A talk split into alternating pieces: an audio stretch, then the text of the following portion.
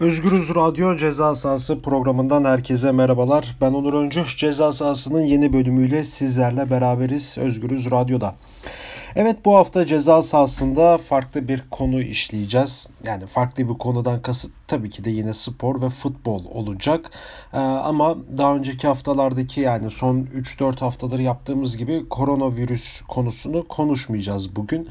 Ee, bugün sizlere ee, en azından biraz olsun geçmişe götürmek, e, unutulmaz birkaç maçtan bahsetmek istiyorum. E, iki tane maç seçtim bu konuyla ilgili. E, bir sonraki hafta da ceza sahasında yine unutulmaz maçları işleyeceğiz. E, tabii sırf futbol olmayacak bir sonraki hafta. Araya basketbolu da koyacağız. E, yine iki karşılaşma seçeceğiz. E, bu ay, e, bugün daha doğrusu bu hafta seçtiğimiz e, Beşiktaş Benfica maçı ve 2005 ee, yılının Şampiyonlar Ligi finali Liverpool ve Milan maçlarını konuşacağız. Bunları dilim döndüğünce bu unutulmaz o anlara tekrar gidip aktarmak istiyorum sizlere.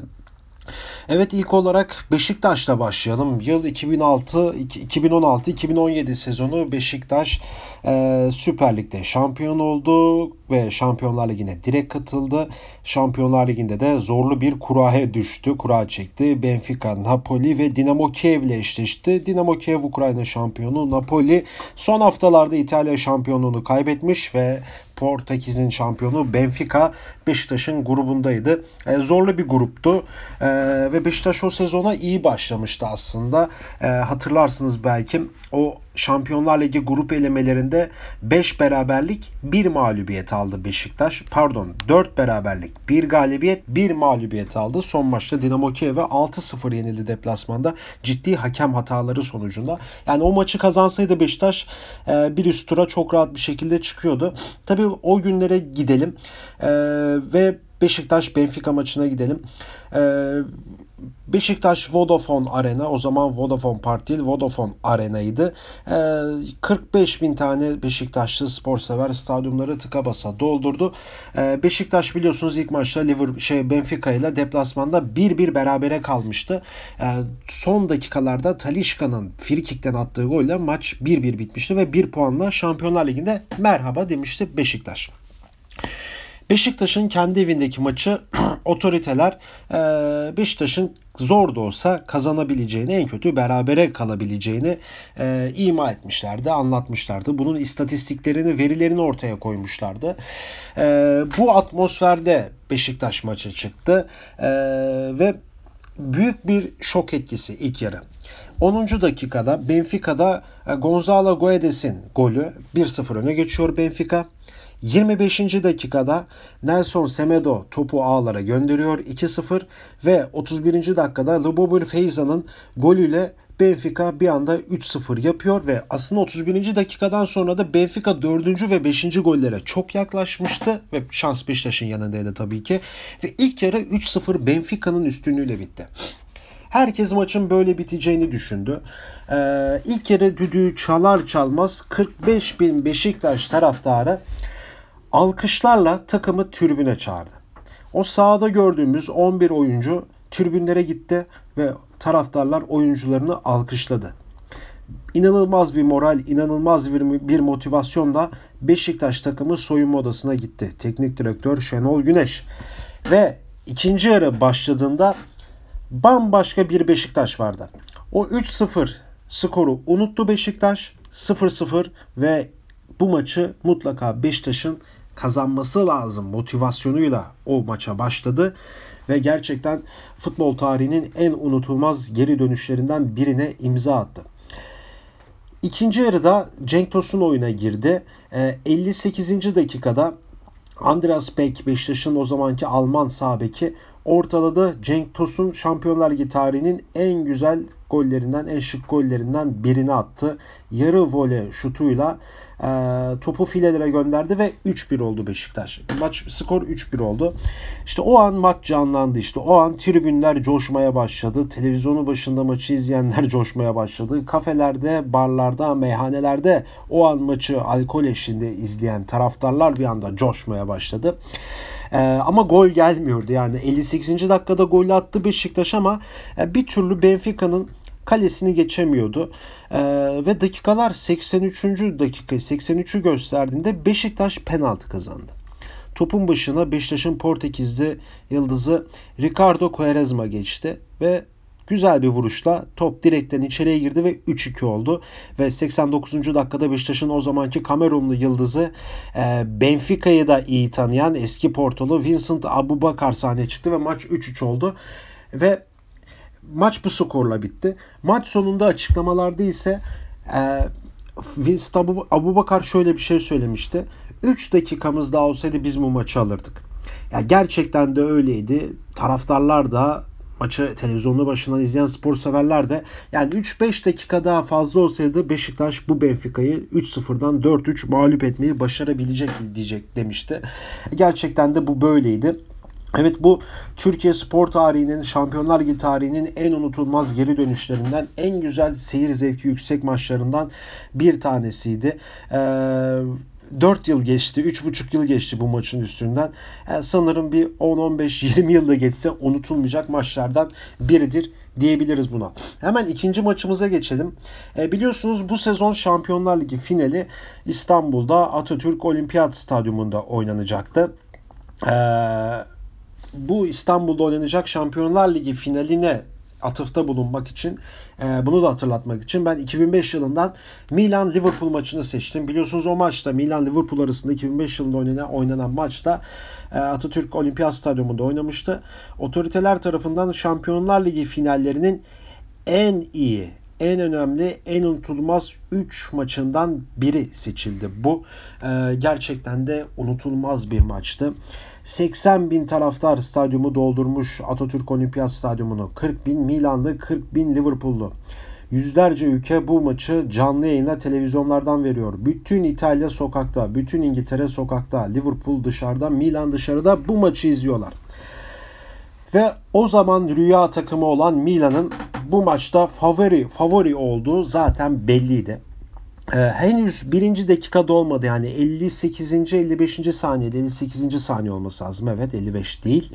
Ee, Paolo Maldini defanstan çıkıp topu filelere gönderdi. Milan 1-0 öne geçti. 38. dakikada Kaka'nın çok güzel bir ara pasıyla Milan'ın o zamanki Arjantinli yıldızı Hernan Crespo e, topu filelere gönderdi. 38. dakikada 2-0 oldu skor. İlk yarı böyle bitecek derken 44-45. dakikada yine Crespo sahneye çıktı ve Milan ilk yarıda e, kupanın bir kulbunun ucundan tuttu. 3-0 önde girdi. Ondan sonra e, birçok işte televizyondan canlı yayında maçı anlatan spikerler artık Milan'ın kupayı kazanacağı, buradan maçın evet dönebilme ihtimali var ama Milan rakip olduğu zaman bunun çok zor olacağını söylediler ki hatırlarsınız belki e, futbol severler hatırlardır büyük bir ihtimal. 2005 e, yılının Milan'ı gerçekten Avrupa'nın ve dünyanın en iyi takımlarından biriydi. Rüya takımlarından biriydi. Özellikle de savunma hattı çok iyiydi. İşte Alexandro Nesta'lı, Paolo Maldini'li bir defans hattından bahsediyoruz. Yapstamlı bir defans. Gerçekten duvar gibi bir savunması var. Ve İtalyan futbolu da zaten savunma odaklı. O dönem ekstra ekstra savunma odaklı olmasından kaynaklı hırçın bir e, futbol, İtalyan futbolu. E, Milan'ın buradan maçı vermesi çok zor. Ki Liverpool'da şu anki Liverpool değil bu arada. Yani o zamanın Liverpool'uyla bu zamanın Liverpool'unu koysak bu zamanın Liverpool'u o zamanın Liverpool'unu yener. Ama bu zamanın Liverpool'u o zamanın Milan'ını belki yenemezdi. Böyle de bir e, durum söz konusu.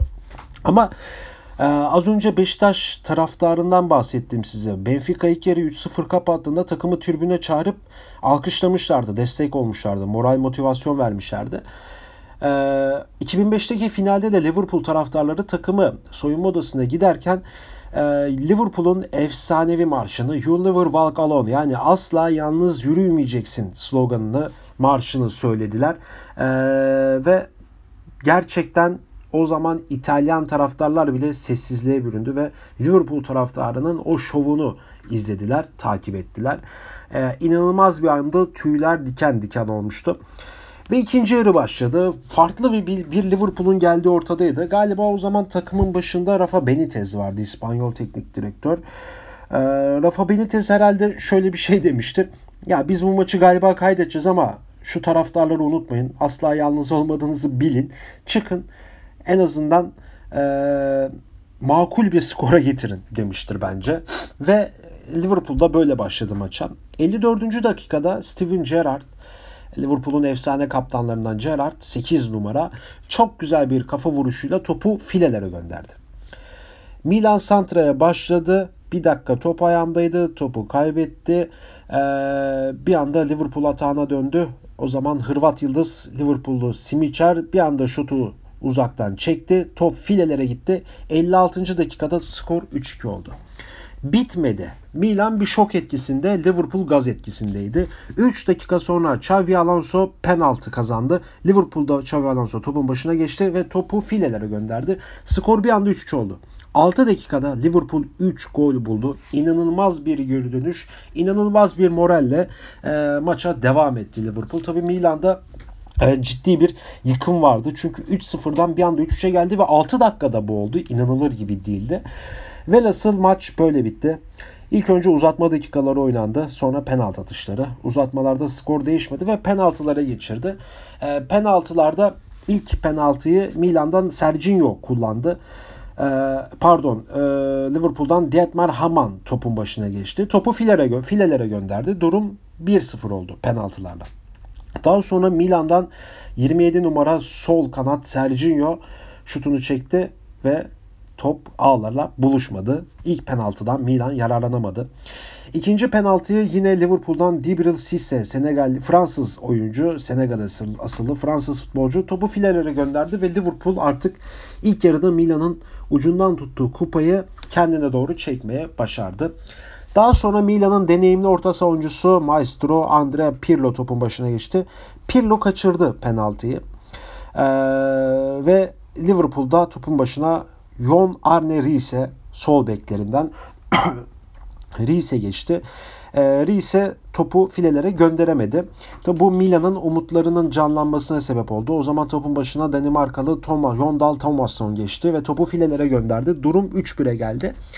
Artık e, Liverpool'luların e, Milan e, ne yapıp ne edip bu penaltıyı kurtarması gerekiyordu. Topun başına Simicer geçti. Simicer biliyorsunuz 56. dakikada skoru 3-2'ye getiren golü atmıştı. E, Simicer'in topu vurmasıyla top filelerle buluştu ve e, Liverpool 3-1 yaptı. E, topun başına Milan'dan Kaka geçti.